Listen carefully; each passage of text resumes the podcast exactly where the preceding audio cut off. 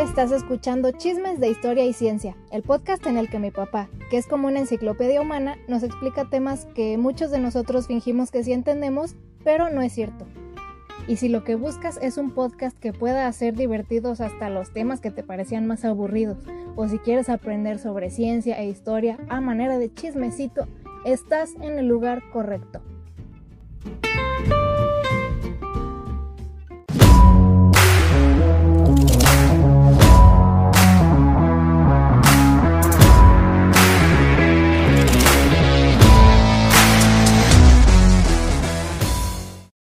Hola, hola, bienvenidos a nuestro episodio número 95 de Chismes de Historia y Ciencia. Ya, este, sí, muy, muy peligrosa cercanía hacia el episodio número 100, pero aquí andamos con todo. Y pues, claro, me encuentro aquí con mi papá, Fernando Navarro. ¿Qué onda, papi? ¿Cómo andas? Bien, ¿y tú, hija? Bien, bien. Qué Este, bueno. No me lavé las manos, pero, No, y acabas de entrar al baño y traes diarrea, pero no importa. pues sí, pero pues ya. El cariño no ve nada de eso. Así es. Y pues hoy eh, traemos un tema eh, pues que tiene muchas características y dependiendo de quién lo esté escuchando, pero les- se les puede hacer un tema sensible, misterioso, importante.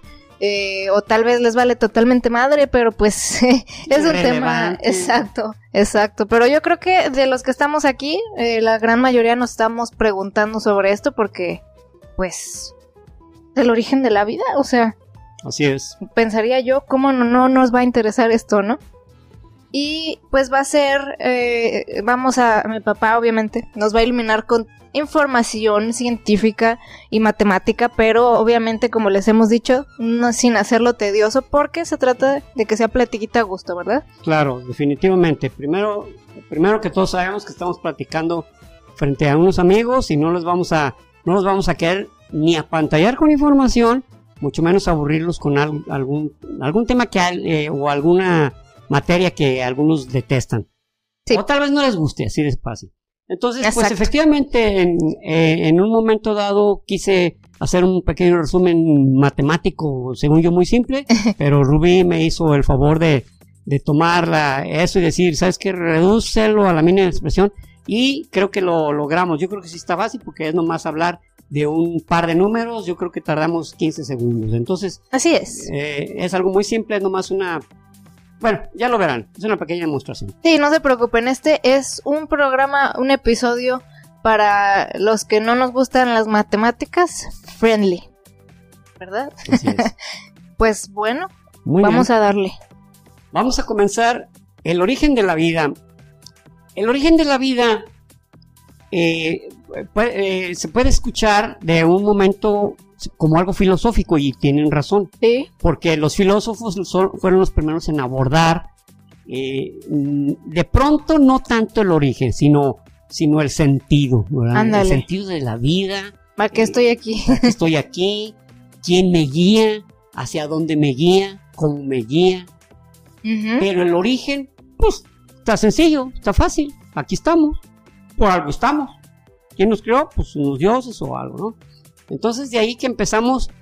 eh, esta, este, este tema tiene ocho, digamos, ocho pequeños capítulos, donde en algunos, en algunos videos lo he visto como teorías, pero en realidad seis son teorías y dos son, son creencias. Ok, Entonces, as- así, así lo voy a tomar yo. O sea, no, no, pero si para todos es teoría, perfecto, ¿eh? Adelante, ¿no? Y, y vamos a empezar por lo más simple. Primero, ¿cómo se originó la vida? Bueno, pues eh, tenemos el creacionismo. El creacionismo dice, básicamente, no me voy a, no me voy a referir ex- ex- exclusivamente al- en el sentido cristiano, que es Ajá. el que me- más conocemos, donde dice la Biblia que en, en seis días eh, Dios, Dios creó, creó el mundo mundo, y- descansó un día, etcétera, etcétera. Y en un día creó la luz, en otro día los animales, en otro día luego el hombre. No, no, no ese es el orden precisamente, pero, pero eh, en ese sentido, ¿no? Y, y- y termina la frase diciendo, y vio Dios que era bueno, ¿verdad? creó la luz y vio Dios que era bueno, etcétera. Muy bien.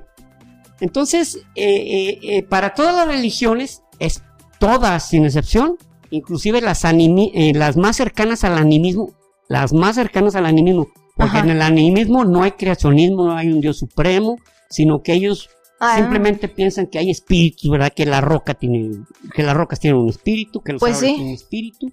Exacto, que cada, pues, eh, distintos elementos o, o partes de la naturaleza son pues, su propio dios o, O sea, algo, ¿no? Tienen espíritu, poder, ajá. Un espíritu con poder y que igual les puede dar, valga la redundancia, le pueden dar poder o se los pueden quitar, Sí, etcétera. Pero, pero en, en, la, en toda religión, por más básica que sea, siempre hay un, un Dios todopoderoso que creó al mundo, creó al hombre y creó todo el universo bajo su propio criterio. Entonces, este, por- esto, esto no es una teoría, aunque se le llame la teoría del creacionismo. En Estados Unidos, como ya hemos platicado en varias ocasiones, es un país eh, que tiene esa, esa connotación extraña, ¿no?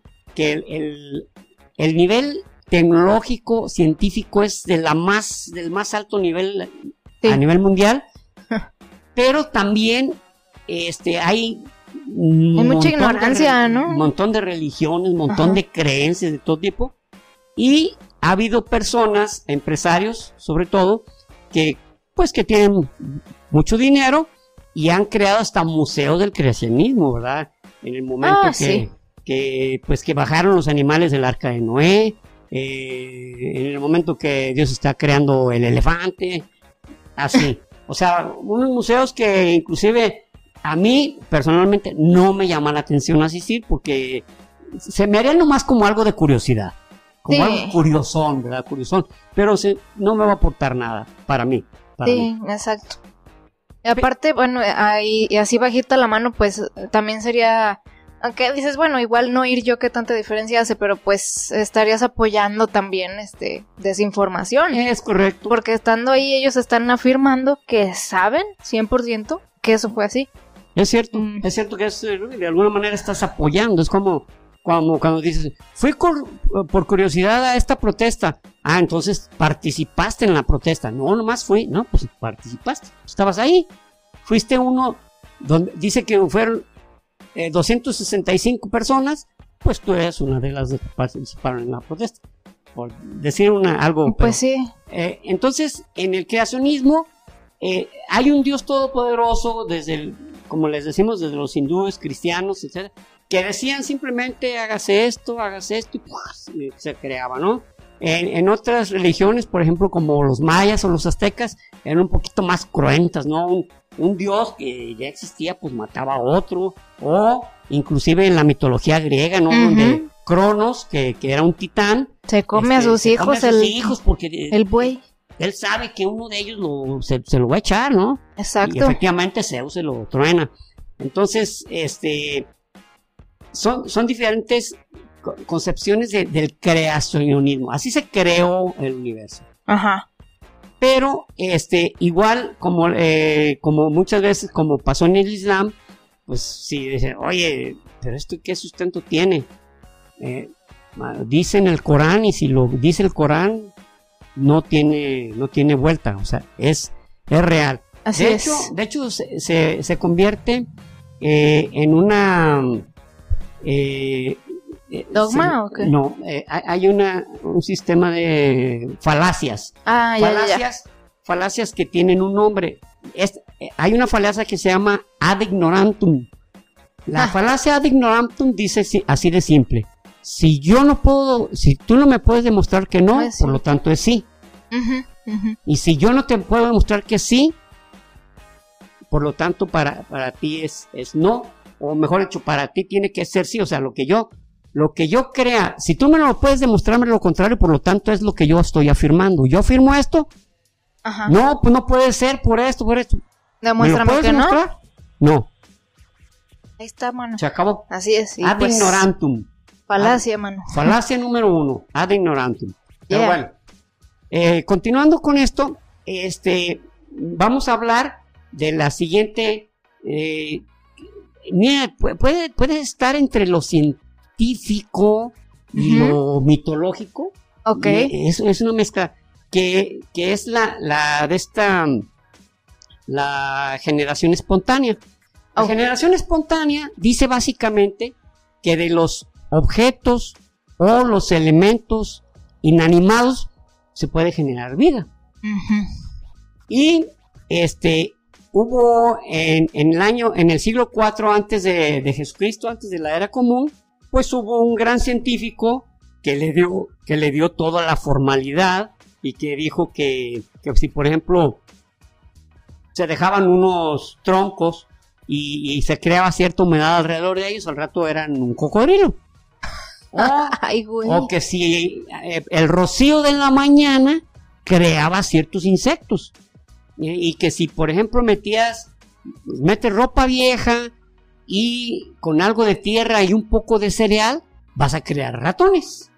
Esa es la Ah. generación espontánea. O sea, a través de, de cosas inanimadas se crea la vida. Y ese gran científico durante, pues, eh, milenio y medio, 1500 años, pues se creía a pie juntillas porque lo había dicho. Y hablamos de nuestro querido Aristóteles. Aristóteles. Eso, mano. Nunca me había Nunca caído nos bien. falla, nunca nos falla. Sí, nunca me había caído tan bien alguien tan mentiroso, pero, pero mira, o sea, le echaste ganas a Aristóteles, este, Sí, pues suerte para la próxima. suerte para- Sigue participando. Ar- Aristóteles durante 1500 años no se refutaba el- el- el- el- la vida, cómo había, de dónde surgía la vida. No había que preguntar. Ya nos lo había platicado, ya nos lo había explicado, pues el buen, eh, el buen Aristóteles, ¿no? Así Entonces, ¿qué clase de animales necesitas? Que, oye, pues necesito un par de güeyes que me ayuden para la siembra. Ay, güey, vas a necesitar un chingo de cosas. ¿no? Es más, esa fórmula no me la sé. ¿No necesitas unos ratones mejor? No, no, no. O sea, es. No manches. pero efectivamente eso, eso era una... Y con el tiempo, con el tiempo, este, pues sí se empezaban a, a, pues a crear este, al- algunas dudas. Oye, pero... Y, y si no, a ver, mira, aquí tiene rato esto, eh, eh, este, este cajón con una ropa y nunca he visto ratones. Ah, pues te faltó el trigo, te faltó algo de humedad. O sea, Exacto. siempre habría cómo explicar por qué no había surgido la vida de manera espontánea. Algo hiciste mal. Entonces, en, en- en- en el siglo XVII, eh, un, un- un italiano llamado Francisco Redi dijo, Ok. dijo, miren, vamos a hacer un experimento, lo vamos a... Ah, para, para esto, Aristóteles decía, decía que había algo que también se llamaba la energía vital, porque, porque la gente se preguntaba, oye, ok, está bien, aquí pongo mi tronco, se empieza a hacer verde y al rato está un cocodrilo. Pero ¿cómo surge el cocodrilo? O sea, ¿qué le da Ah. vida al cocodrilo? Maestro, ¿por qué no preguntaste antes? La chispa adecuada, La mano. chispa, la energía vital. Esto me recuerda como a Dragon Ball, ¿no? Creo que decía algo así como de fuerza vital o algo así. No, pues sabes que yo no alcancé a ver A ver el Dragon Ball. a Dragon Ball porque Sí, no me gustaba cómo se tanto, ¿te peinaba? Goku, man, se Te daba muy- mucha envidia. Era muy, muy, era muy guandajo, aparte tenía mucho cabello, yo no tenía cabello casi. A mí se me decía que se ahorraba en gel y todavía se hacía el poderoso, pinche Goku. Pero bueno, Pinche vato. Presumido. presumido. Luego después era güero. No, no, no, ya. No, no, no, ahí sí de Mamadas. No, no, cuando se quiso hacer pelirrojo, ahí le dijeron, no, no, manches, cabrón. Mira, pinche Goku, ahí sí ya. Así ya, se acabó Dragon, Dragon Ball Z, ya se acabó. Ups. Entonces, como que sí, se la pensó, se la pensó. entonces, este, ok, entonces hago esto y luego, pero, pero ¿cómo? O sea, ¿cómo va a empezar a abrir las fauces el cocodrilo y, y cómo va a empezar a abrir los ojos? O, que, que no, no necesita algo más. Claro, la energía vital. Ahí está. Y se oía chingón. Pues la sí. energía vital. Claro. Oye, ¿y, y cómo, y, cómo, ¿y cómo la energía vital? La energía vital, bueno, pero la explicación da de tal manera que, que se oye como una entelequia. O sea, una, entelequia es algo que está en la mente, más no lo puedes. Ya. No, Palpar, no es ¿no? tangible, sí. Entonces, este, pues, eh, obviamente yo no me quise quedar con la duda y me fui al diccionario Cantinflas Español, Español Cantinflas. Y pues ahí, entre, mira, deja que te digo, porque como quien dice, como ahí está la energía vital, pero como está, pues a veces puede no estar. Y, y como quien dice, pues ya no hay energía. O es vital o es energía. Porque las dos cosas, pues necesito ser energía vital. Entonces dije, ya le entendí. Ahí fue donde Por agarré la onda. Ahí fue donde agarré la onda. y ya, este, eh, bueno, pues, este, este señor, eh, este, Francesco Reddy, dice, Ajá. no, sí, sí. Dijo, esto me crea duda porque él empezó, como toda, como todo científico o como toda persona de tendencia científica, Ujú, ¿qué es lo primero que debe tener? Capacidad de observación. Debe Sí. observar.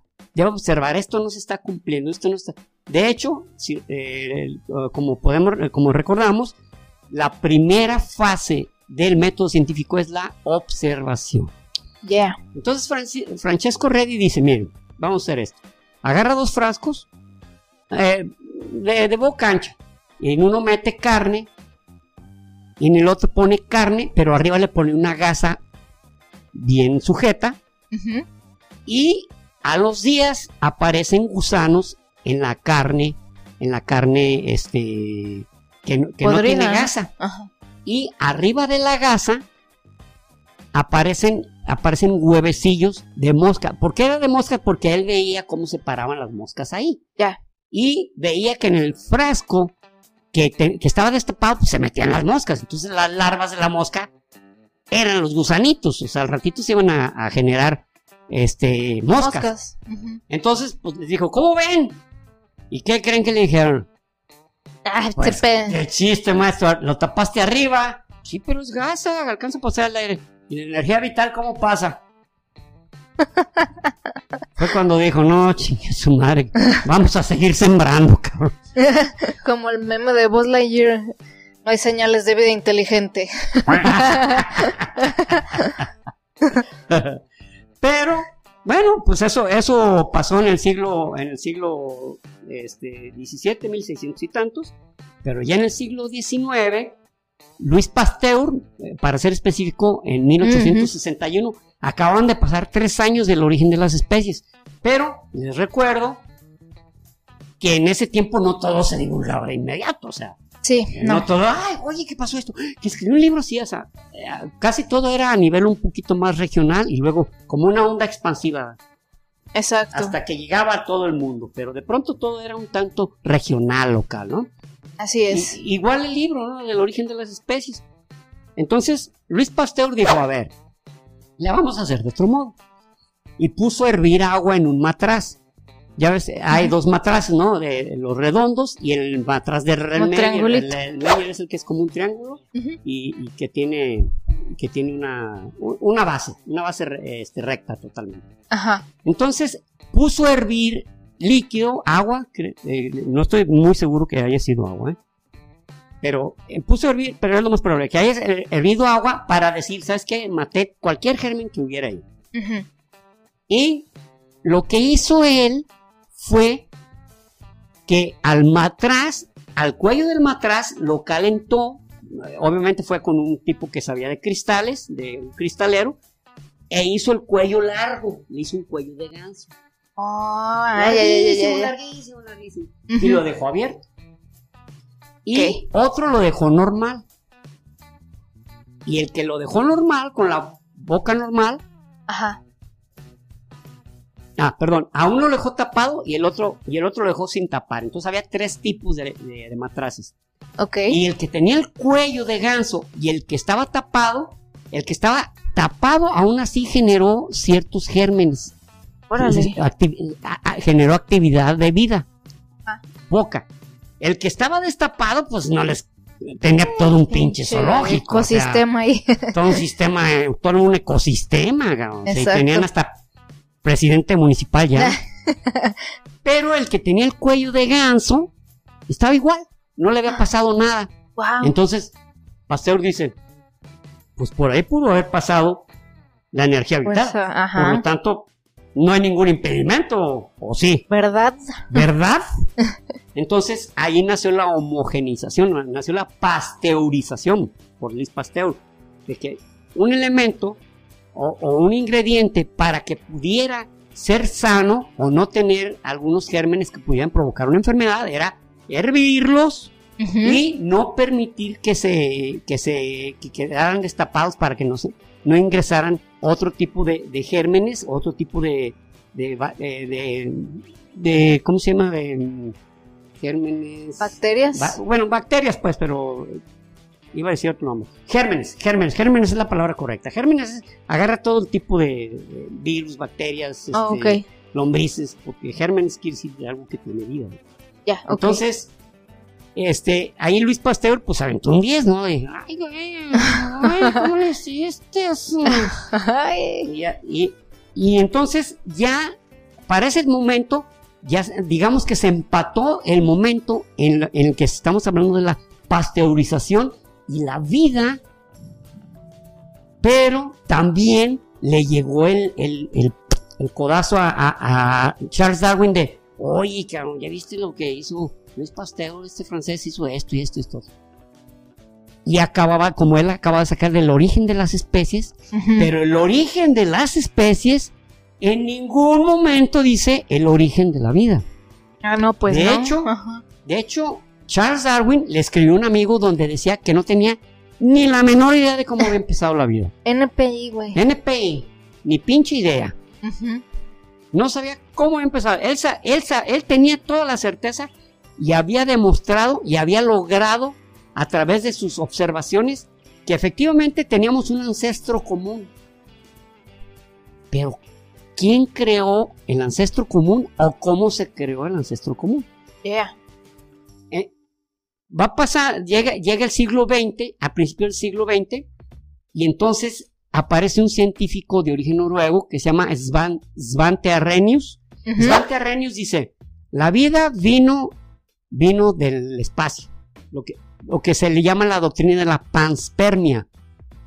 panspermia literalmente quiere decir de todos, que de todos lados llega la vida, ¿no? Eh, o, semilla de todas partes, porque eso, esperma es como una semilla, eso quiere decir. Cierto. Entonces, este, se, se escuchaba interesante. Porque, o sabes qué, la vida no se creó aquí, ah, la vida llegó del espacio. Pero realmente, aunque, es, aunque su observación era muy inteligente y, muy original, lo, que estaba haciendo era trasladar el problema a otro lado, ¿no? Pues sí. Porque, ok, ah, ok, entonces llegó de otro lado. ¿Y quién le hizo allá? ¿Quién hizo, quién creó la vida allá? ¿O cómo se creó la vida allá? Sí, exactamente. no quieren saber todo, ¿no? Ah, pues también no manches. Pues, llegaron y pues aquí se quedaron. Pues, pues tú quieres. ¿No quieres saber? Investiguen. ¿eh? Yo sí le meto pensamiento, no como otros. Ya te di una pista, tú también, pues chambéale. Ya te di una pista, maestro, pues tú síguele lo demás, ¿no? ¿O qué? Pues sí. ¿O, qué, o quieres que peladita y en la boca? ¿O lo quieres hasta digerido el platillo, mijo? Pues también. Estas generaciones de ahora. Ay, pinche bola de inútiles. Entonces, Svante Renius sí, sí, este, dijo algo realmente inteligente, pero como les digo, lo que hizo es botar el problema a otro lado. Botar el problema a otro lado, pues como suceden muchas cosas. Oye, ¿esto qué? Lo hizo un ser divino. Oye, ¿es ser divino? Ah, pues estaba en el cielo. Y en el cielo, ¿Quién, quién creó el cielo? ¿Cómo le.? Bueno, perdón, eso es otra cosa, es otra cosa. O sea, trasladar un problema como. Así de sencillo, ok, si así, se, si así llegó la vida, pues debió haber venido de un lugar donde se creó o la crearon. Sí, así es. Y durante un periodo de tiempo, un gap, digamos, como se dice, como se dice en, el argot científico, un gap es un periodo de tiempo donde no tienes información. Okay. Inclusive gap también se le llama a, cuando, hay cuando hay una zona sísmica donde es una zona altamente sísmica, pero en un pequeño espacio nunca ha habido ningún movimiento sísmico y dice, ese es un gap sísmico. O sea, allí se va a mover porque no se ha movido en mucho tiempo. Tiene muchas probabilidades de que haya movimiento ahí. Hay un gap de 60 kilómetros, por ejemplo. Ah, ok, ok.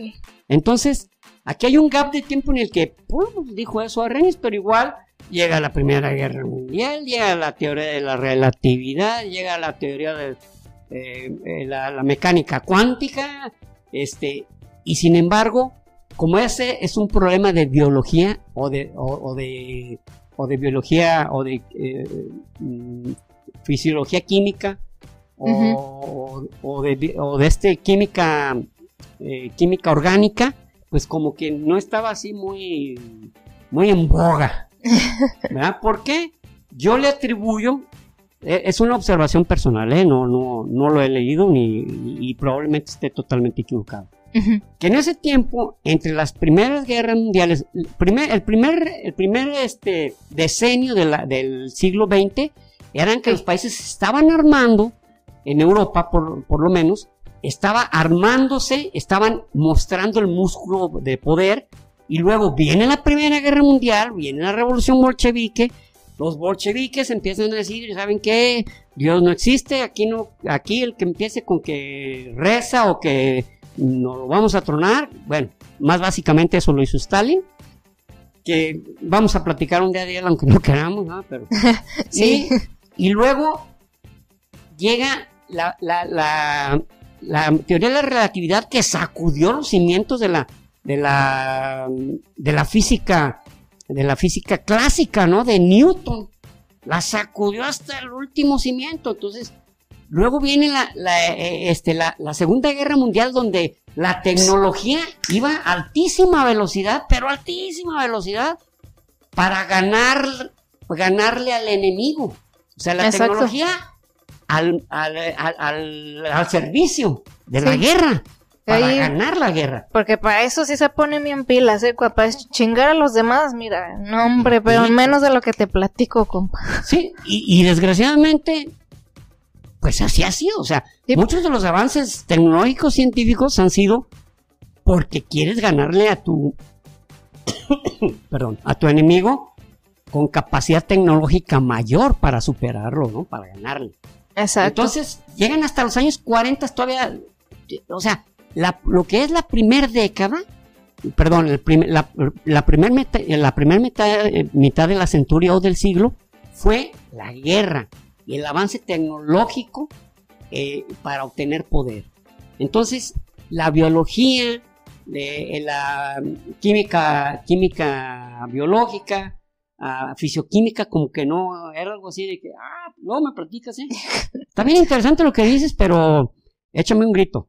No dejes de hablarme, no dejes de hablarme. Exacto.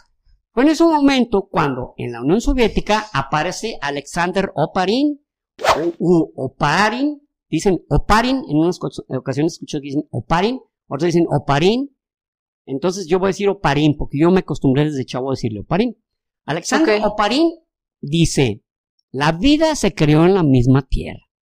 Y se creó en el momento en que la tierra era un cuerpo cósmico donde prevalecían no una atmósfera, sino que prevalecían este, el metano, eh, el hidrógeno, eh, Ah, hay otro gas muy tóxico, el... Bueno, el caso es que eso, de eso estaba llena la atmósfera. Y otra cosa, algo que, que no sabía este Oparín, Alexandro Oparín, pero que sí fue cierto, y que era que la, que la luna estaba más, más cerca de la Tierra.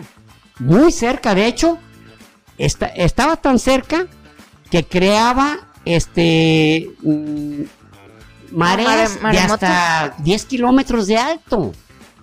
¡A la Así, imagínate, entonces, y la Tierra daba vueltas cada 8 horas. Entonces, entre una velocidad endiablada y una y una un efecto marea infernal. Sí, sí, sí. Este ¿dónde se podía dónde se podía los eh, eh, los organismos mantenerse abajo en el fondo en el mero fondo del agua, mero fondo del agua, porque la vida, tal como sea de, de todavía no lo sabía Oparín en ese tiempo, pero se fueron descubriendo que la vida tenía 3.800 millones de años, o sea, si la Tierra tiene 4.600 millones de años, Ajá.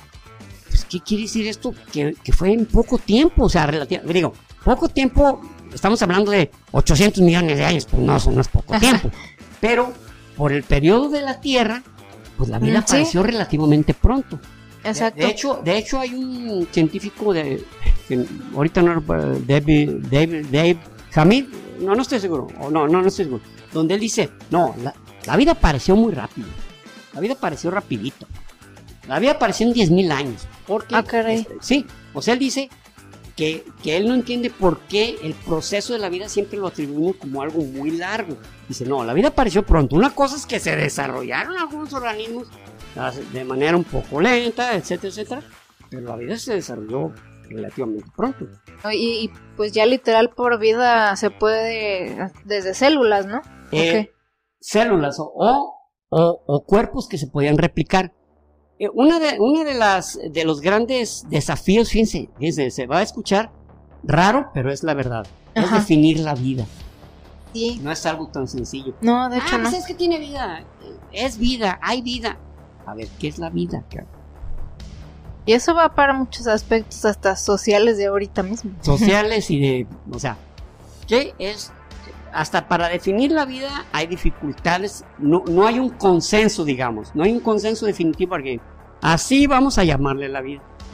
Entonces, este, pero curiosamente había un, británico, no curiosamente, sino que, que se llama, se llamaba John Haldane. John Haldane llegó a las mismas conclusiones que Oparin, pero sin saber, o sea, pasó lo mismo que Alfred Russel Wallace y este... Oh, ¿Y eh, Darwin? y Charles Darwin, que llegaron a las mismísimas conclusiones en el mismo periodo. Igual, ¿cuál fue la diferencia? Que al revés, al revés, esta vez Oparin había publicado antes. Ah, ok, ok. Porque ustedes saben, y no que no es una exageración, pero si hubiera sido Haldane al mismo tiempo, pues es británico, él hubiera salido más pronto beneficiado. Así es. París soviético, enemigo de Occidente. Ah, pues mi amigo. Claro. Pero, era, era tan, tan rotundo, tan rotundo, él, le llamaba la sopa, la, sopa, la sopa primitiva, la, sopa, a que, a que, eh, que entre, entre gases y descargas eléctricas, que era el momento que en la Tierra era como, como estaba, como estaba, como estaba formado eh, este, la Tierra, porque en ese tiempo la Tierra era prácticamente líquida. Prácticamente líquida. Pues sí, con tanta marea, pues entre, No, entre marea y pues que no había, que no, eh, digamos, este, la, la, corteza era muy delgada y seguido se hacía pedazos, o sea, se la llevaba el agua, ¿no? Exacto. la vida, por eso se generó en el agua. Y eso, pues no es ya ni discutible, es más, eso es no solamente una redundancia, sería una rebusnancia, porque eso está súper comprobado que la vida estaba primero en el agua. Exacto. Entonces, lo que dice Oparín, esto se formó eh, eh, a través de estos, eh, del gas metano, del, dióxido de carbono, de hidrógeno libre, de, y, y, de este otro gas que no puedo recordar el nombre. Entonces, pero había más descargas eléctricas. O sea, era como, como en ese momento Oparín concebía que era la Tierra. Que posteriormente, decenios después, se, vio que no. O sea, sí era muy diferente a como es nuestra atmósfera actual. Sí era muy diferente, pero no era exactamente como, como él, él decía. Él decía. Pasa, pasa un decenio porque eso fue en los 30, bueno, fue en 1926 y cuando uh ya fue en los 30, o sea, ya venía un respaldo que, decían, sí, llegamos a lo mismo, que una, ellos le llamaban la charca primitiva, una charca primitiva con una temperatura eh, tibia y con algunos elementos, gases y con descargas eléctricas continuas, porque había mucho, mucha vulcanología. Y, agua, por supuesto, el otro elemento es agua. Y, mucha presencia de agua que para, para algunos científicos el agua eh, se estuvo, estuvo saliendo del centro de la Tierra formándose. Sin embargo, si recuerdan, cuando hablamos de nuestro barrio cósmico, de la Tierra dijimos que llegaron en millones de meteoritos. Millones de meteoritos en el año, precisamente en 3.800 millones de años. Pero para muchos no. El agua ya estaba aquí, junto con, como se había formado la nebulosa, que ya era una teoría de, de, este Laplace, dijimos que se llama John Antoine, Antoine Laplace. Ah, ¿sí? Antoine Laplace. Antoine Laplace, y, y, él decía, pues, ¿cómo? O sea, y estamos hablando de, 18, de 1804, cuando, cuando esa teoría la formuló Laplace y estaba muy anticipada a su época. O sea, ya había nociones de que las estrellas pues no eran así como farolitos puestos aquí y acá, sino que era un conjunto, una nebulosa enorme de gas, de gas y polvo que giraba a su altísima velocidad y en el centro se quedaba una estrella, que en nuestro Sol, en nuestro caso, y luego planetas, y luego en los planetas eh, otros pequeños cuerpos que se llaman satélites, más, más basura que fue quedando hacia afuera, que son los cometas, y, y entonces, y que se ha verificado, bueno, ya, ya se ha dejado de verificar, ya se, hasta, la, hasta el cansancio se ha mostrado que efectivamente, porque actualmente con los nuevos telescopios se están observando formación de nuevos sistemas solares, o sea, es algo maravilloso, es algo maravilloso ver cómo está formándose a través de una nebulosa este, Wow. nuevos planetas, es algo formidable, ¿no? Y no solo eso, sino que en la, en la, en la vista de estos nuevos planetas que pueden o no tener vida, hay, hay mucha, muchos este, elementos y compuestos que eh, pueden, formar, for- pueden formar vida. O sea, y eso ya lo estamos viendo en exoplanetas. Esto es verdaderamente... Ah, otro pedo. Es otra cosa, cabrón. Ya ahorita todavía, y eso que, el- el- por ejemplo, el James Webb todavía no lo ponen bien a trabajar. Pero lo que hemos visto, lo hemos visto a través, por ejemplo, del, del, ¿El Hubble? del Hubble. Hemos visto cosas maravillosas. Fue Ujú. puesto en 1990, hace 30 años. Y no manches. Entonces, el James Webb, vamos a ver cosas. Es más, el James Webb ya ha empezado a enviar imágenes de planetoides en formación, de nebulosas que están formando, de, de cunas de estrellas, por llamarlo ¿no? Wow. O sea, es formidable. Entonces, resulta que en una, en una conferencia de Haldane, este, un, un- un muchacho que estaba ahí presente, le dice, e- ese muchacho se llamaba Stanley Miller, le dice, oiga, este, fíjese que ya, ya hay un libro de, de que habla de lo, de, de lo que usted manifiesta, de que la vida se hizo a través de una, una serie de componentes que formaron la vida A través de choques eléctricos y, este y, de y de gases que estaban ya presentes en la Tierra y que al tener algunos compuestos que son parte de la vida pues simplemente los descompuso para hacer algo más complejo. Ah, sí, ¿quién es el Alexandro Parino? O sea, él no sabía todavía Galileo. Pero salió otra idea. Ah, perdón, perdón, les mentí. Eh, ese no era Haldane el que estaba dando la competencia, era Harold Urey. Harold Urey, que al mismo tiempo este, era, era, era profesor de este chavo que preguntó, que era Stanley Miller. Ah, Stanley ok. Miller al terminar la conferencia dice, oiga, yo quiero hacer mi doctorado sobre ese experimento de Oparin. Oye, pues se me hace ¿Doctorado o tesis? doctorado. Oh. No, este ya estaba, ya estaba en las grandes ligas. Dijo, oye, se me hace buena tu idea. Entonces crea un aparato, no crea un aparato, sino que hace un, un dispositivo que, en el cual pues eh, entraban los diferentes gases y eh, pasaban hacia una zona donde había una descarga eléctrica y volvía y ese gas volvía a recircular y volvía a recircular y volvía a recircular. Hizo el experimento, eso fue en 1953, que en 1953 también curiosamente fue cuando descubrieron la, la, la, la, la molécula de la doble hélice. Tanto Francis Crick eh, y este Watson, James Watson y, Francis Crick. Ese mismo año, 1953. Y dicho sea de paso, murió Stalin también. O sea, hubo muchos beneficios Ah. para la humanidad en ese tiempo. Entonces, este, eh, pero sin embargo, pues cada quien estaba en su rol, ¿no? Sí, sí. Y, y, y resulta que ese, ese gas que era incoloro, inodoro e insípido, esos gases que estaban circulando en los matraces, en ese circuito de, de, de, de- de serpentinas, donde había una descarga eléctrica y había unos matraces, se empezó a colorear, se empezó a hacer como un color cafezoso y después un color naranja. Hmm. Entonces, pues ya, suspenden, suspenden, el- después de algunas semanas suspenden ya el experimento y se encuentran, se encuentran que ese, ese, ese, ¿cómo se dice? Ese, Material. ese material, ese, ese líquido, era, eran aminoácidos. Ok. Aminoácidos. Y los aminoácidos, los aminoácidos son los que varios aminoácidos te forman una proteína. La proteína es lo más complejo, lo más complejo de lo complejo en la, en la, química orgánica. Por eso es que ah. entre algunas personas, algunos científicos, entre ellos este, Fred Hoyle, decía, puedes hacer ese experimento 35 mil veces, pero no vas a crear una proteína.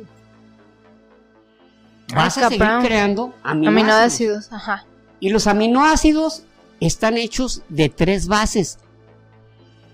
La molécula del ADN tiene cuatro bases. La adenina, guanina, citosina y timina. Y en el ARN no está la timina, pero está el uracilo. O sea, hay cinco. Hay cinco bases. Ok. Ahora, si hay cinco bases y los aminoácidos se crean por tres, por tres bases, o sea, cada aminoácido es, está compuesto de tres bases. ¿Cuántos aminoácidos puede haber? Entonces, pues no 15, 20, 35, 42, hay 20. ¿Por qué? Esta es la formulita que les íbamos a decir. Esta es la fórmula de las combinaciones. Ese es el sistema de, de, de, mm, conteo. Sistema de, conteo son permutaciones, combinaciones y, eh, bueno, permutaciones, combinaciones. Eh, hay otro, otro elemento. Ahora. Esto, este, pues, precisamente esto es lo que no vamos a ahondar más. Exacto, para que más hojas. Porque es muy complejo, pero para los que les interese, eh, pueden venir a verla a YouTube y complementar con... Un libro de... Este es el libro de probabilidad. este, este es un libro de probabilidad. Es de una serie que se llama la serie Shaun, que ya no existe. Esto, este libro es delgadito, es exclusivamente probabilidad. ¿Qué significa esto? Significa que de 5 el 5 factorial es 1 por 2 por 3 por 4 por 5 nos da 120. Sí. Y el 3 factorial es 1 por 2 por 3 nos da 6. Y 120 entre 6 nos da 20. 20 son el número de aminoácidos que existen. O sea, no hay más. Esto se cumple hasta matemáticamente. Así es. ¿Por qué quiero ser, por qué quiero ser enfático en esto? Para decirles que que eh, en, la, a nivel científico, a nivel matemático, hasta eso se cumple. No puede haber más aminoácidos porque las máximas combinaciones de tres elementos, habiendo cinco, habiendo el número cinco, van a dar 20, nada más, y son los números de aminoácidos que existen. Entonces, pues esto que lleva de fondo, pues justo lo que se había estado diciendo, que pues no es así que digas, ay, cuánta intervención divina. o, sí, sí o sea, no. cuánto misterio, cuánto. Ajá, no hay misticismo aquí detrás, pues. Hay algo sobrenatural. No sobrenatural. Una sobrenatural. Ahora, también, efectivamente, como, como dijo Fred Hoyle, dijo, este, ¿cuántas veces conviene? No vas a. No, espérate, espérate. ¿Qué estás diciendo? Tranquila, papi. Nos falta el tiempo, el factor tiempo. Saqué un numerito que es el número de días que existió. Bueno, es más, casi me lo sé de memoria.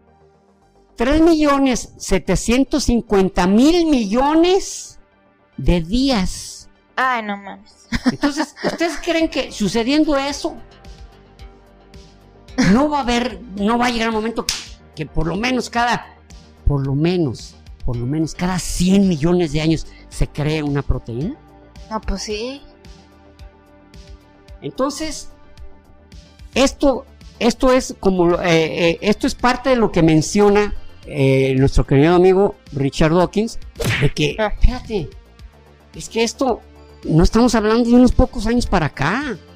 Si la humanidad del neolítico, de ser cazadores recolectores, a ser en este momento la mayor tecnología, han pasado 12 mil años. 12 mil años. nada. asquerosamente nada. Con respecto al tiempo geológico, con respecto a 3.800 millones de años, que es cuando apareció la vida.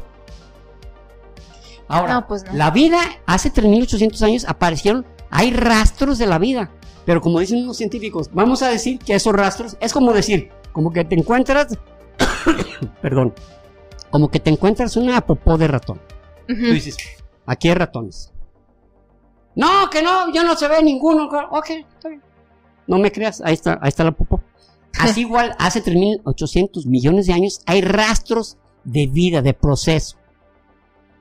Pero fue hasta los 3.500 millones de años cuando ya había algunos orgánulos no complejos todavía, porque estamos hablando de procariotas, o sea, ah, células que solamente tenían información de, de ADN, sabían cómo replicarse, porque una de las definiciones o de las, eh, se puede decir, características de la vida es que te puedes replicar. Sí, exacto. Que vives, te replicas, te alimentas. Y mueres. Y mueres. Entonces, ¿cómo se empezó a replicar? Empezó a haber procariotas, o sea, células simples. Una célula, una célula con un, como los virus, simplemente tienen material genético, no tienen un núcleo. Hasta que aparecen las eucariotas, que son ya células complejas, que ya son, que ya son este, bacterias que tienen un, tienen un núcleo, un nucleo, un nucleoide, eh, perdón, se llama nucleótido, ah. y luego tienen una, una membrana, tienen un citoplasma que es como algo aguadito donde está dentro todo, donde eh, está eh, una mitocondria, el aparato de Golgi, una serie de elementos que conforman una célula ya compleja y que se empieza a dar la vida, pero ya 560 millones de años después, o sea, perdón, hace 560 millones de años, cuando es la explosión cámbrica, que empieza a haber ah. muchísima vida, pero empiezan y empieza a haber algunos animales que, que son complejos, pero son un tanto mal hechos. ¿Cómo es mal hecho? Sí. pues de los que se, se, han encontrado hace pocos años en, el fondo, fondo del mar, ¿no? Y, ni siquiera hasta el mero fondo, pero... O sea, eran, eran seres como simplones, ¿no? Ajá. Por ejemplo, había, un, había uno que se llamaba Animalocaria, que era como un escorpión, como con alas, y para comer tenía como dos, este, eh, como dos tipos de ganchos, donde agarraba una presa y luego se la comía por el pecho a través de una ventosa, la succionaba. Y unos ojotes. Y, no crean que se la encontraron así. Duraron casi 50 años en identificarla porque se hallaban un pedacito aquí, un pedacito acá, un pedacito acá. Hasta que dijeron, mira, ahora sí ya sabemos cómo era completamente. Y luego estaban los Wiwaxia, que eran unos. Este, como. Eran como gusanos que caminaban. Y su forma de alimentarse era también succionada, pero eran también parte de la, la parte baja de la, de la, de esta, de la cadena alimenticia. Pero algo que hizo participar a, toda, a, toda, a todos los seres vivos fue la picaya. La picaya era un gusanito de 5 centímetros. ¿Qué era lo que tenía de particular? La espina, vertebra, la espina vertebral. Oh, ya, era, vertebrado, ok. Ese, fue el primer vertebrado que hubo, que se agregó a la siguiente fase de los nuevos, de los nuevos animales. Porque luego, pues ya ven, eh, estaba el, animal este muy famoso, el trilobite. Sí. Que pues es muy identificado porque había mucho, o sea, era un animal muy exitoso porque creció por todos lados, por todos lados. Que, te encuentras varios fósiles. Así es, Además, ahí en Guadalajara vas a la avenida Chapultepec y hay uno que otro hippie ahí vendiéndote unos trilobites. Sí, sí, sí te creo. es, o sea, fue una especie muy exitosa. Por eso es que había muchísimo como les decía el del anomal, anomalicaros, pues hasta que se entrenaron, se encontraron con 20 pedazos hasta que le, hallaron una forma. Ándale, así era, cabrón. Entonces, estamos ya en los años 60, pero a, eh, este, a principios de los 70, una de, una de las grandes, eh, digamos, eh, misterios era el, gran, se puede decir, el gran campeón o el, gran o el gran diseño de lo cual la naturaleza se puede sentir orgulloso es de la cadena helicoidal del DNA y del RNA. Claro. El RNA, el ácido ribonucleico, que en vez de timina tiene uracilo, es, tiene, tiene tres tipos diferentes. Uno se llama el ARN mensajero. Uno de ellos le lleva información al DNA normal. Ok. Y luego otro, el, el ARN transportador.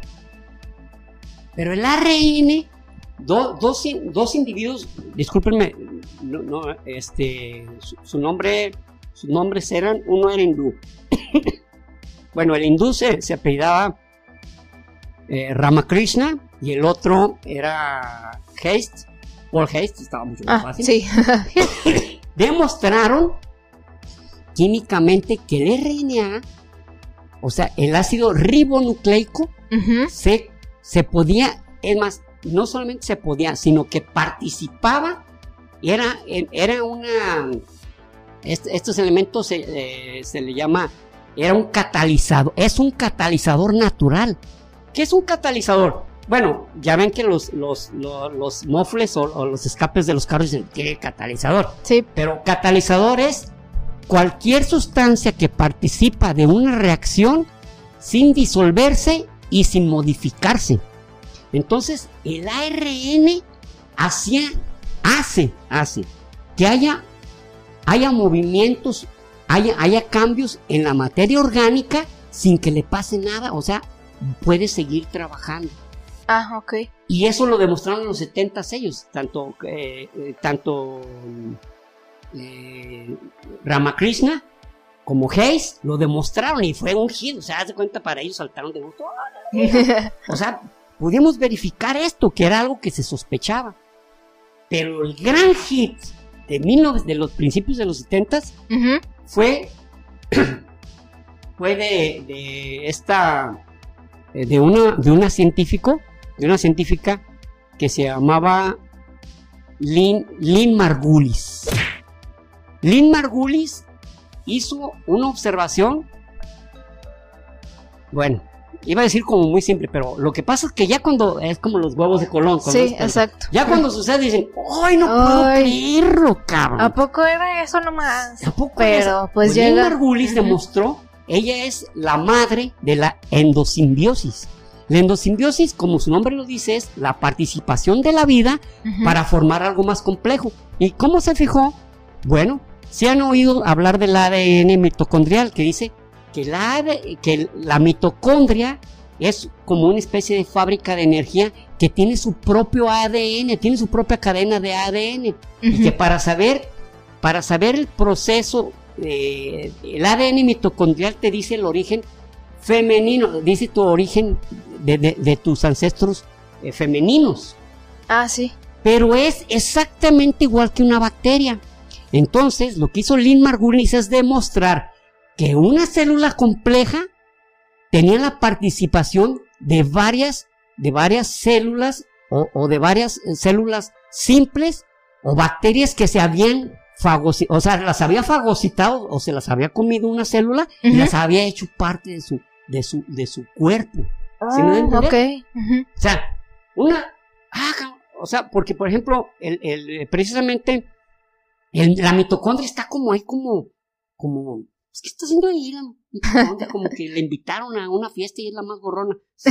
crea energía, pero se la había comido una, una célula más compleja y se quedó. O sea, no la, no la pudo.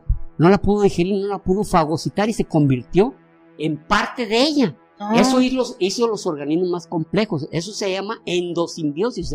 claro. ¿Por qué se crearon organismos más complejos como los de nosotros? Todo? Si, por ejemplo, las bacterias, que es lo que más hay en el, mundo y en el universo, son más exitosas que nosotros porque son más simples. Lo más complejo es lo más difícil de mantener en vida. Sí, porque tienen más factores de riesgo. Exactamente. Entonces, los virus, las bacterias, lo único que hacen es reproducirse, comer, eh, este, implantar su, su, sistema biológico y se acabó.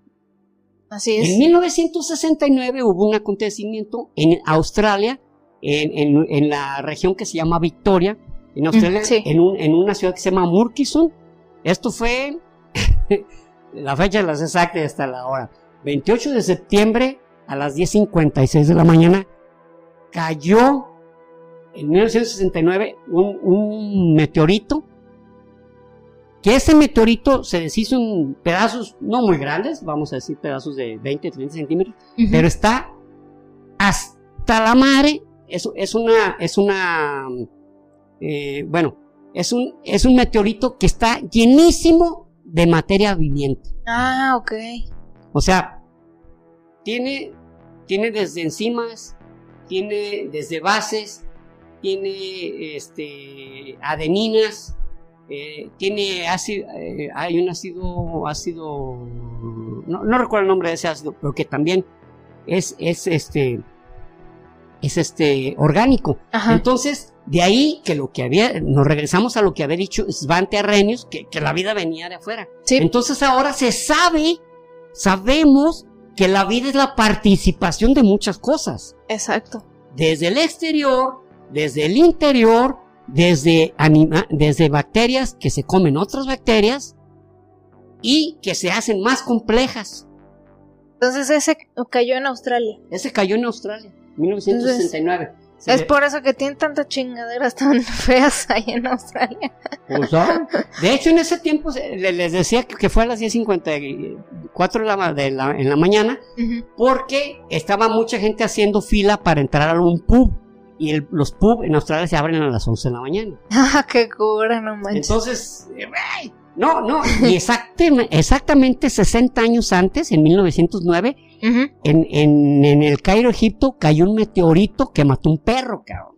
Ah, perro, cabrón. Ay, no manches. Sí, pues sí, pero pues igual eso lo vieron varios testigos y como, como había ingleses tomándote, pues ellos... Digo, si hubieran sido los mismos egipcios, a lo mejor dicen, ah, pues Qué mal pedo. pero ya ves, los, los ingleses registran todo. Y, ah, Así es. Era las 5 de la tarde cuando a medio perro cayó el pobre. Entonces, esto, eh, eh, sin embargo, este no es, hay otra teoría que se llama la teoría de los cristales de arcilla. ¿Por qué? ¿Por qué de los cristales de arcilla? Porque la arcilla es un elemento que se organiza de una manera por eso es que se hace chiclosa con agua y por eso es que se hace reseca, porque con solo presencia de agua tiene un diferente comportamiento, porque la arcilla tiene cristales que se acomodan. Entonces, esta, este, este individuo que se apellidaba Alexander Graham, Alexander Graham, ah, ok, este, él, él, él teorizó, él dijo, ¿sabes qué? La vida se organizó como, como se organiza, como se organizan los cristales de, de arcilla donde según el número de, cristales de arcilla se organizan de tal manera que queden acomodadas, dice. De esa manera se pudo, los aminoácidos pudieron acomodarse. Entonces, esa es Una, una, una teoría que es plausible, ¿por qué? Porque en algunas arcillas, es más, en muchas arcillas que están en pantanos y todo eso, es donde mejor hay vida, donde hay vida más fácil de, generarse. Porque ah. los cristales de, de arcilla son potencialmente muy adecuados para internarse la vida ahí. Hablando de Stanley Miller, Stanley Miller llegó un tiempo que las cosas estaban avanzando tanto que empezaron a hacerlo como a un lado por a Stanley Miller por su experimento y es algo que él le causó eh, le causó mucho, lo hizo muy amargado. Chale. Pero lo, la porque se empezaba a, ver un avance, pero en realidad él dio un gran paso. Y no quiere, o sea, a él le amargó que demostraran que así, oye, así no era la atmósfera, ¿cómo iba a haber eso? Sí, pero quiere decir que aún en condiciones tan extrañas se crea la vida. Sí, exacto. Pero a él le amargó que no le, se le siguiera. Yo, yo siento, es una apreciación personal, que se acostumbró a la fama, se acostumbró a, ser superestrella. Entonces empieza en los años 70 y empieza, empieza a, a encontrar más cosas. superestrella, empieza a ver otro tipo de, de, información que, que, dijeron, ah, ok, no, no, está bien, pues, pero, pero no es lo definitivo. Pues no es lo definitivo, pero sí diste un gran paso. O sea, lo que dijo, lo que dijo eh, Oparin, o, Oparin, lo demostraste. Sí, pues a lo mejor no era como para seguirle dando difusión a lo que él dijo, pero simplemente reconocerle que gracias a él encontramos otras cosas. Es como subir un faro del conocimiento. Ok, llegaste a la mitad, pero ahí siguieron las escaleras. O sea, diste con la escalera para subir, Exacto. mas no llegaste hasta arriba. porque eso no tiene que ver, No, eso eh, siempre pasa. exacto. Siempre falta algo. Exacto, la, la ciencia nunca tiene todas las respuestas, siempre se ha dicho. o sea, Y la ciencia siempre se revisa a sí misma y siempre está, siempre está dispuesta a que la refuten, a que alguien le encuentre, exacto. le encuentres pelos a la sopa. y que y si se los encuentran, qué bueno. O sea, Qué no- bueno, no, significa qué como de que, tenemos ay, que mal. revisar, Ajá. tenemos que revisar.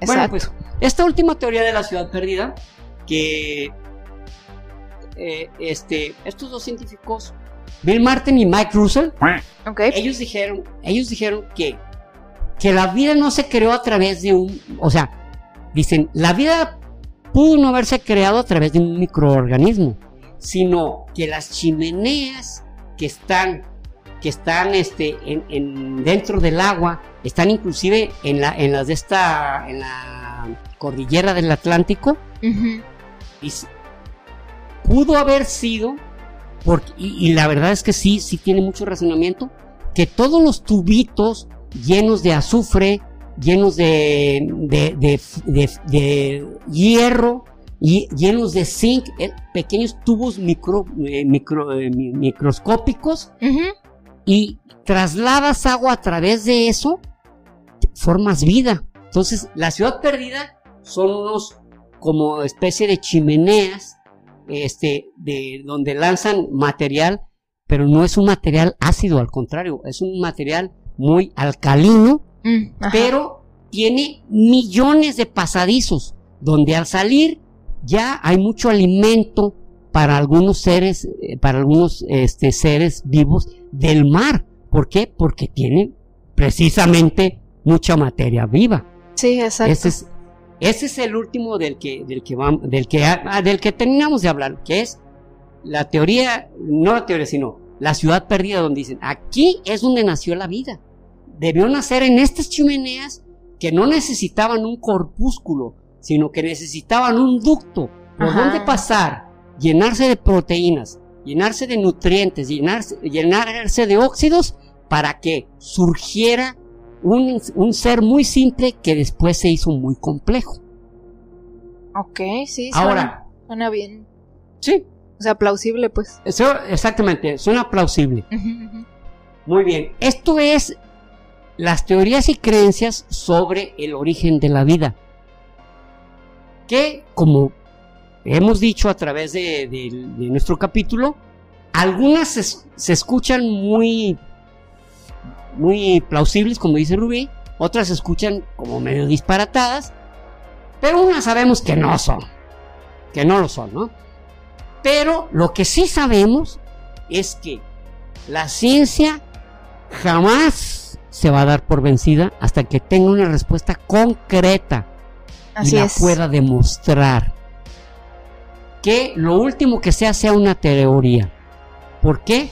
Porque ya cumplió con la observación, ya cumplió con la experimentación, ya se, se, se hizo una hipótesis, ya se convirtió en teoría, le falta demostrarse para que sea una ley.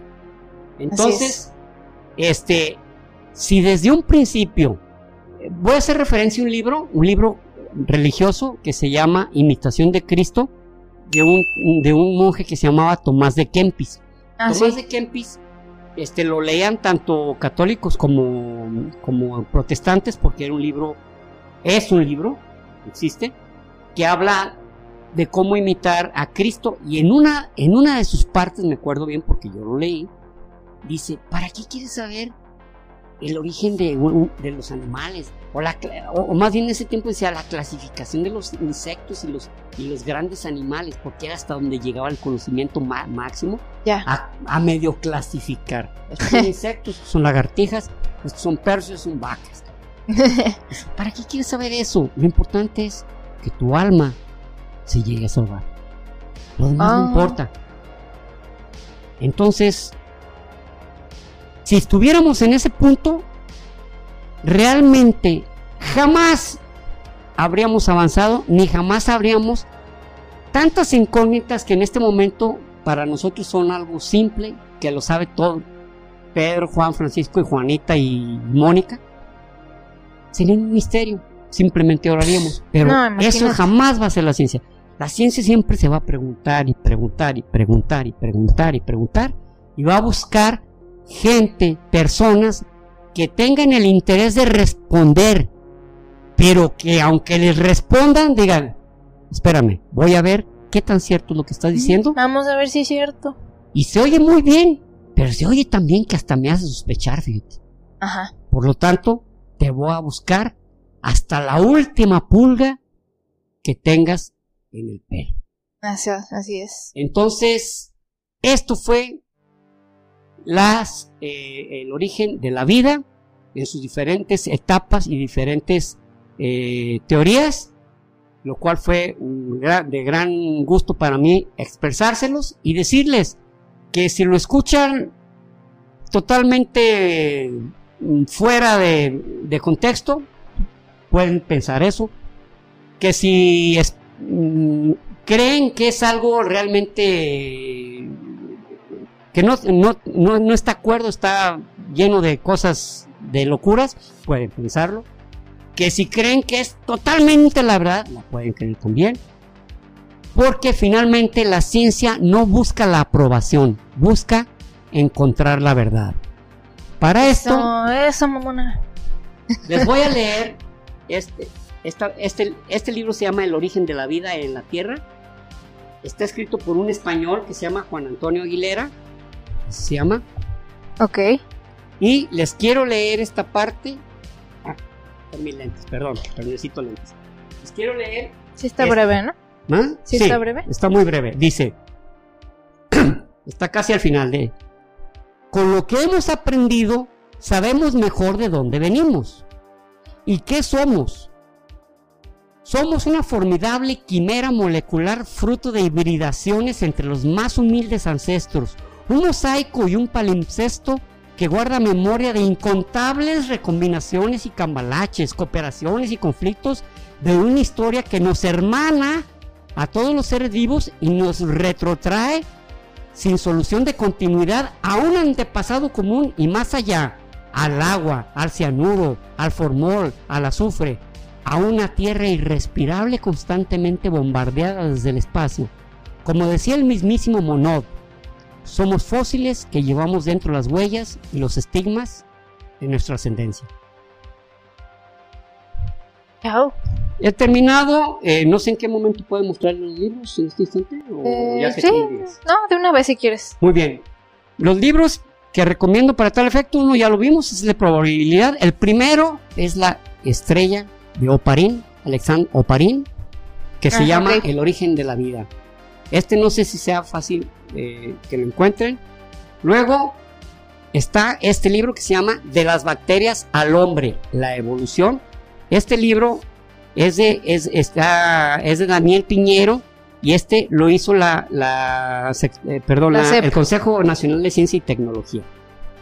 La- las bacterias, de las bacterias al hombre, la evolución. Está muy simpática esa portada, la verdad. Sí, ¿verdad? Luego está el infaltable, el origen de las especies, de Charles Darwin. Of course. Está los 10 grandes inventos de la evol- evolución, que a mí este libro me encanta. Aquí es donde viene la, la teoría de la ciudad perdida, es de Nick Lane. Luego está este libro, genialísimo, por el lado que quieran, de Matt Riley, se llama Genoma. Por el lado que lo busquen. Está genial este libro. Y El origen de la vida, que debo confesar, de Juan Antonio Aguilera Mochón, eh, él es profesor de bioquímica en la Universidad de Granada. Debo confesar que este libro lo tuve que leer casi tres veces completas. Tiene, está, mu- está muy complicado, pero de lo que puedes rescatar de este libro, más bien, de lo más relevante de este libro es que te dice lo que habíamos dicho en su parte final. Aquí, para que se creara la vida, hubo de ver una gran participación de todo tipo de eventos, sustancias y fenómenos para que la vida se diera. No pueden faltar dos libros de mi admiradísimo Richard Dawkins, El relojero ciego y El gen egoísta. Recomiendo más el del relojero ciego porque lo que tiene que ver con el avance de la vida en el tiempo, nadie, absolutamente nadie, lo explica como Richard Dawkins. Aquí Rubí en postproducción, eso que dijo mi papá que no se le entendió fue que nadie lo explica como Richard Dawkins. Ahora sí, continúan con su episodio, los quiero. ¿Por qué? Porque estamos acostumbrados a, a nuestro tiempo histórico, que no es nada comparado con el tiempo geológico. No es nada. Es una pifia, es una baba. Sí, exactamente. Entonces, ¿cómo pretendes que algo evolucione en un periodo de tiempo donde apenas evolucionó la escritura, cabrón? Donde apenas evolucionó el medio para comunicarnos o, o- o comunicar información. Es imposible. Tiene que ser a través del tiempo geológico. Así Y es. eso es todo de mi parte. Muchísimas gracias por escuchar. Y bueno, pues nada más eh, para complementar, que nos acordemos que sí, ok, va a haber siempre huecos, va a haber cosas que todavía no comprendemos, que se nos hacen pues hasta ahorita inexplicables tal vez, pero que no se nos olvide que el hecho de que la ciencia todavía no lo haya podido explicar no significa que sea el hueco en el que cabe pues cosas O supernaturales, sea, ¿no? si en este momento no hay respuesta, lo habrá más adelante. Así es. Exactamente, no me acuerdo en otro tema que, que alguien nos comentó algo de que, y, pero cómo, pero falta esto, o sea, esto no se ha explicado, y pues Ah, sí. precisamente eso fue, o sea, que no lo hayan, que no se haya explicado ahorita no significa que nunca se vaya a explicar o que no sea cierto o que ahí esté la falla o, o lo que sea, ¿no? Entonces, pues, justo, todo lleva tiempo, la ciencia va avan- avanzando con el tiempo, se van encontrando cosas cada vez, eh, eh, pues según el nivel, paso a paso, los avances de la tecnología, entonces algún día tendremos más respuestas. Sí, así de simple, ¿no? Y bueno, entonces vamos a pasarnos a los saludos de hoy. El primero es para, eh, bueno, es un nombre medio raro, no sé si, si está al revés o, o si así es tu nombre, pues discúlpame, espero estarlo pronunciando bien. Según yo, se dice Ideamborg de Hugdri, así con H al principio. Eh, nos escribió en YouTube y dice que nos conoció en Spotify y que nos escucha en su oficina y nos pide de favor que si podemos subir el volumen para no tener que escuchar el reggaetón de sus compañeros. te comprendemos, te Sí. comprendemos. El reggaetón es, yo pienso que era una tortura antigua y que, que renació. sí. Y bueno, es de Argentina, entonces saludos hasta Argentina. Argentina. y muchas gracias por escucharnos. Ahora el siguiente es para Antonio Castro, que nos escucha con su hija Denise y es de Zapopan. Bueno, los dos son de Zapopan, entonces saludos, aquí estamos medio Estamos aquí cerquilla. A, a- a tiro de piedra, como dicen en el rancho. Así es, vecinos, saludos. Eh, el siguiente es para Abigail Suárez, dice que ya nos ha pedido saludos un chingo de veces y no la pelábamos. Sí, hombre. Perdón. Disculpa, disculpa. Este- No fue su intención. Así es, eh, a veces, pues ya les he dicho, a veces me pasa de que, que, que yo misma pienso, obvio ya le mandé saludos, está siempre muy presente, obvio que ya le mandé saludos y toma la que no. En, en eso estamos tratando de, de hacer equipo, porque yo, verdad, la verdad, era muy concha en ese sentido. Decía, ah, se lo dejaba todo Rubí. Pero ahora yo estoy también buscando algunos comentarios de ese tipo para decir, ¿sabes qué? A esta persona no le hemos saludado. Exacto. Y ya. Entonces ya me he metido un poquito más a eso, Sí, porque así es. la verdad bueno. se lo estaba dejando todo bien conchosamente a Rubí. Ay, Rubí, tú salúdalos, tú búscalos, tú léelos. sí, sí, y de hecho, eh, tanto para saludos como para mensajes tal vez importantes que nos hayan mandado a través de Instagram o de Facebook, porque Facebook yo ya de plano me rendí, la verdad, o sea, bien difícil, como ya les había dicho antes, es bien complicado poderme meter a la sección de mensajes que porque confirma que es tu identidad y luego ahí siempre no funciona. Bueno, el caso es que no. ah, solo- Yo pensé que yo era, que yo estaba mal en eso, porque yo quise darle un saludo a una amiga hoy y me traía bien vuelto loco y decía, más la quiero saludar en su cumpleaños. Bueno, es que Después ya O sea, la, la- pero mensajes, o sea, con tu cuenta personal sí es fácil, pero con una de una página de algo, o sea, de lo que sea. Sí, es- bueno, es también difícil. es cierto, no, no. Entonces- Yo no, yo, yo no muevo mucho Facebook y me, me- atoré en lo más simple. Entonces sí, o sea, si, si tienen algunos, este, alguna, algo, no sé, o sea, que nos mandaron un mensaje que tienen alguna necesidad de que les contestemos pronto o lo que sea como como ya lo sabíamos. como Abigail, ¿no? Bueno, ella más bien era un saludo, pero, pero otra chava que ya nos había escrito que quería este felicitar a su papá en su cumpleaños y yo no alcanzaba a verlo, el mensaje y todo eso, eso, por favor, en comentarios, ya sea en Instagram o en YouTube, déjenos en comentarios y como de te mandé mensaje por Instagram, te mandé, o, pídanos nuestro correo y se los pasamos, para, porque mi, papá va a estar leyendo más los comentarios de YouTube y para que me diga yo ya los, los puedo checar más oportunamente. Porque no, no los quiero dejar abajo. Más oportunamente porque para nosotros es muy importante, como no se imaginan, el contacto con ustedes sobre todo por eso, porque ustedes se contactan, se toman el tiempo para contactarnos, para saludarnos, cosa que nos hace felices, nos hace el día. Así es. Entonces, pues mínimo queremos agradecerles. Sí, así es, en, lo, más humanamente posible, poderles contestar y, atender aquello pues que, ustedes quieren o necesitan o lo que sea, ¿verdad? Y bueno, entonces el último eh, saludo es para Aishananda. Eh, ella nos escribió un comentario en Instagram. Nos escucha desde, desde que comenzamos y dice que también nos escucha todos los días, incluso cuando va en camino al trabajo y todo. Entonces, muchas gracias. Bueno, estoy asumiendo que eres mujer porque pues dice Aishananda, ¿verdad? Pero pues no estoy pues, segura. Puede ser hindú el nombre y ya ves que también los, eh, en hindú el nombre termina, los nombres de hombres terminan en A. En A, ajá. Entonces. Este, X, ¿no? Sí, ah. entonces pues saludos. Yo quiero mandar un saludo a un, bueno, nos decimos primos, pero en realidad es mi sobrino. Se llama Antonio Gómez Navarro. Él cuando va a su trabajo, este, se va viendo nuestros videos. Ah, sí, te manda fotos, ¿verdad? De que... Te manda fotos de que va viendo.